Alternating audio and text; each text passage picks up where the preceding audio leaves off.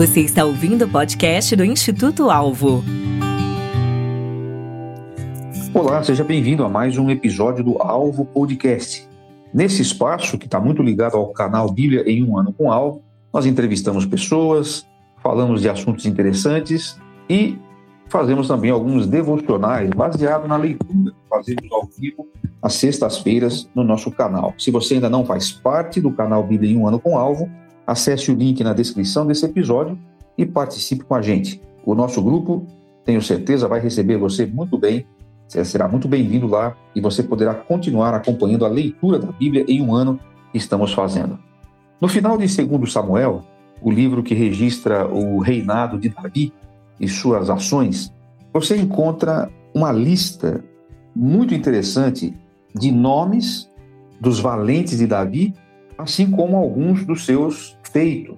Esses homens eram verdadeira tropa de elite.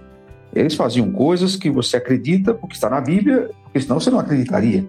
Imagine um filme tipo do Rambo, em que tem uma pessoa só, um guerreiro só, que enfrenta 800 homens sozinho e ganha. O que você diria se você assistisse um filme assim? O detalhe é que ele não tinha a metralhadora do Rambo, ele tinha uma lança na mão. E com essa lança ele vai empilhando, quem sabe vai empilhando de 10 em 10 até dar os 800. Há outras é, menções aqui de, de coisas impressionantes que, que eles fizeram. Como, por exemplo, aquela história de que Davi está lá na caverna de Adulão e tem lá os filisteus que estão é, entrando na terra, invadindo a terra, e ele expressa assim um desejo que na verdade não era pela água em si, mas é que ele queria que Belém estivesse liberada para que ele pudesse passar por lá. Mas Davi fala: Ah, se eu pudesse tomar um copo de água daquela, daquele poço que tem lá em, na frente de Belém. E aí, três dos soldados dele, chefes dos batal do batalhão, ouvem ele falar isso, olham um para a cara do outro e cochicham entre si: Está pensando o que eu estou pensando? É, vamos lá. E esses caras simplesmente atravessam o exército dos filisteus, o acampamento, vão até lá em Belém, tiram a água e trazem para ele. Eu não sei como é que eles trouxeram essa água, ela veio, ela deve ter vindo meio chacoalhando, porque estavam passando pelo meio do exército. Mas quando eles chegam com a água para Davi, Davi olha para ele sem acreditar e, deve ter perguntado: o que, que é isso aqui? Não estava com vontade de beber água? Mas eu não falei nada.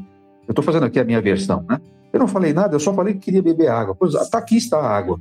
E eu fico imaginando a reação, a cara deles quando Davi pega aquela água e joga sobre a terra e fala: Não posso beber isso aqui, isso aqui representa a vida de vocês. E aquela atitude é interessante, ele é, diz que ele derramou como oferta ao Senhor, ou como oferta ali derramada, que é a chamada libação, que era, era parte do, do sacrifício, só que eles não faziam com água, faziam com vinho, até porque acho que se fizessem com água, apagava o fogo do sacrifício, né?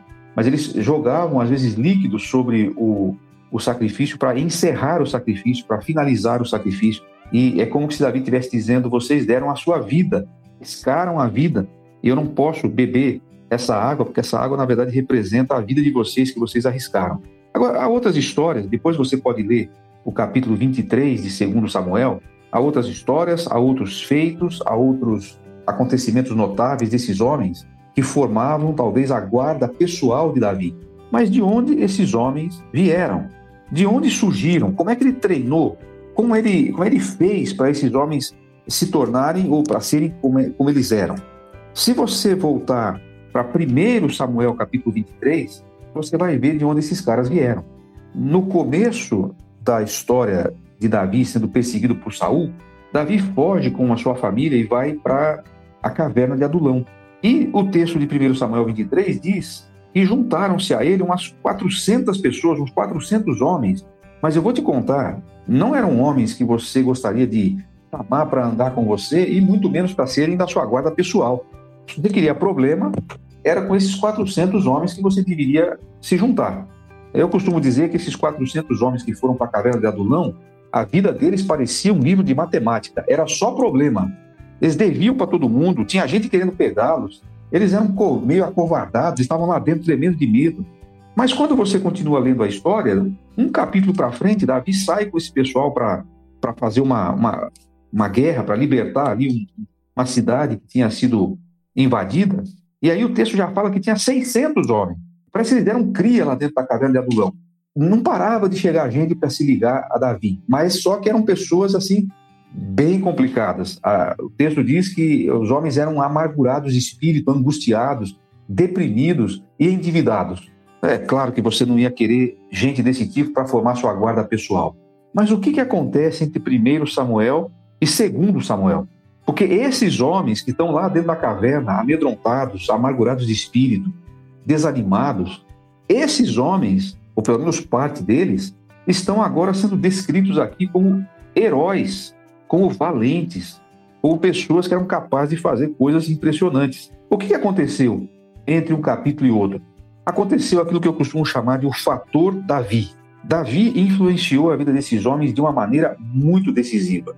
Davi, pela sua influência, pelo seu exemplo, transformou esses refugiados de Adulão, que era um bando, era um bando de gente assim que você não podia atribuir muita honra, transforma esse bando num time de valentes, num time vencedor. A primeira coisa que Davi fez com eles, Davi tirou essa gente da caverna. Eles não ficaram ali dentro se, se escondendo a vida inteira. Eles saíram de lá e foram para a vida, foram para a guerra. A segunda coisa que Davi fez, ele impactou pelo exemplo. Você se lembra que em uma ocasião eles estavam dentro de uma caverna e, da, e Saul, que estava perseguindo Davi, parou ali na, na caverna para, segundo o eufemismo bíblico, para aliviar o ventre ou para cobrir os pés. Você sabe o que, que significa. E seria, sem dúvida nenhuma, o jeito mais humilhante de morrer. Já pensou você morrer naquela circunstância? Eu fico pensando como é que seria o, a manchete no jornal de Jerusalém no dia seguinte. Saul morreu enquanto estava, complete a frase. Seria muito humilhante morrer assim. Mas muito mais do que isso, Davi foi incitado pelos homens, esses caras aqui que estavam do lado dele. Eles cutucavam Davi e falavam assim: Olha lá, Davi, olha aí, é a chance, é pênalti sem goleiro. Deus enviou o Saul aqui nessa condição humilhante para você acabar com ele. E Davi dá uma resposta que esses homens nunca mais esqueceriam. Ele, ele disse assim: Eu não vou pôr a mão no ungido de Deus. O ungido do Senhor, eu não vou pôr a mão. Deus é que vai tratar dele. E teve mais uma ocasião em que isso aconteceu e ele poupou a vida de Saul e os homens estavam olhando.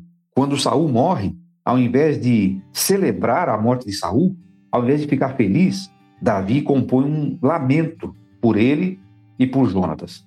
E coisas dessa natureza, atitudes dessa natureza, vão moldando não somente a valentia, mas o caráter desses homens. E eu creio que é por causa disso que quando chega nesse momento, aqui de, de 2 Samuel 23, aqueles três chefes do batalhão são capazes de arriscar a vida só para satisfazer um desejo de Davi. Não era questão de vida ou morte, era só um desejo. Mas eles estavam dispostos a arriscar a vida pelo seu líder, porque eles sabiam do que aquele líder era capaz. Que influência Davi teve sobre esses homens? Uma ocasião, porque não tinha só um gigante, entre os filisteus havia outro. Havia lá talvez um parente de Golias, ou um primo dele. E uma ocasião, Davi já um pouco mais velho, estava numa, numa batalha lá com um gigante e ele estava perdendo, e o gigante ia matá-lo. Aí, de repente, um desses homens aqui entra na frente e fala: Não, senhor, você não vai pôr a mão. Eu não sei se você foi da época em que a gente tinha essa expressão, especialmente nas escolas estaduais, né? Eu estudei em escola pública e eu sempre era entre os mais é, franzinos, digamos assim, né? Mas eu tinha uma, uma, uma estratégia. E eu não, porque tinha muita briga na escola, né? O pessoal gostava de, de bancar o, o valentão e tal. Eu tinha uma estratégia. Eu era amigo dos valentões. Então eu sempre tinha uma meia dúzia de gente, de, de, de meninos mais, mais fortes, e eu andava com eles. E eles tinham uma expressão que eles usavam para os amigos. Vai bater no Marquinho, tem que bater em mim primeiro. Isso me salvou muitas vezes. Eu sempre tinha uma pessoa mais valente do que eu que me defendia. E aqui o Abisai faz isso por Davi. Só que não era com outro menino, era com um gigante. Ele entra na frente e fala: Não, você não põe a mão no nosso rei. Por que essas coisas aconteceram? Por que esses homens estavam tão dispostos assim a dar a vida por Davi? Porque eles sabiam quem ele era. E sabe que nós temos uma lição importante aqui. E a lição é: como ficam as pessoas depois que elas passam por nós? Como no que se tornam as pessoas que têm contato com você? Elas saem melhores do que eram? Elas se transformam de covardes em valentes? Elas são capazes de dar a vida por você porque sabem que você é uma pessoa que vale a pena? Ou como é que isso acontece? Eu sempre falo sobre isso para líderes, mas isso vale para todos nós. Isso vale para todos nós. Quem sabe você é mãe de uma criança tímida, de uma criança que tem é, limitações, que não socializa, que tem certas dificuldades de aprendizado, e você pode ser, na vida dessa criança, o que Davi foi na vida desses homens. Quem sabe você é um discipulador na sua igreja, e você está trabalhando com pessoas porque ninguém dá nada. Aquela pessoa que os outros olham e falam assim: você é tempo perdido, mas você está investindo o seu tempo, você está investindo o seu, o seu esforço, você caminha com ela e está fazendo isso talvez há bastante tempo. Você não sabe, mas amanhã ela pode se tornar uma pessoa que vai ser um valente, como esses valentes aqui. Quem sabe você dirige uma equipe que não é uma equipe vencedora, que não é uma equipe que tem, o, que tem os melhores quadros e que às vezes, assim como Davi, nem foi você que escolheu, mas você continua trabalhando, servindo, impactando, orientando e daqui a pouco essa equipe pode começar a dar resultado. Quem sabe você é um pastor que está reorganizando uma igreja que estava com problemas e você olha para aquela, aquela liderança, você olha para os membros daquela igreja e você fala: Meu Deus, onde eu vim parar? Quem sabe você foi colocado ali para exercitar o fator Davi nessa igreja. E um dia você vai ver os resultados disso, a influência que você causou na vida das pessoas. Sabe que liderança, muito mais do que autoridade, liderança é influência. Quando um líder influencia, ele conquista o direito de ser ouvido, aí ele se tornou um líder. Aí ele se tornou alguém que faz diferença. Pensa sempre nos, nos valentes de Davi e não se esqueça, boa parte da valentia e dos feitos que eles fizeram devem ser atribuídos a Davi. Eu sou o Marcos Soares, aqui do canal Bíblia em um Ano, e esse foi mais um episódio do Alvo Podcast.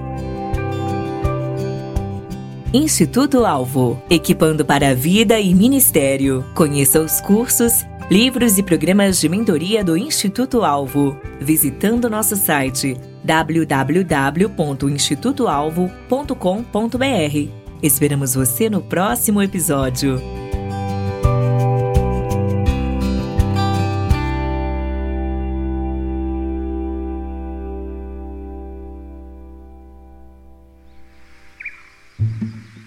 Este episódio foi editado pela Nabecast.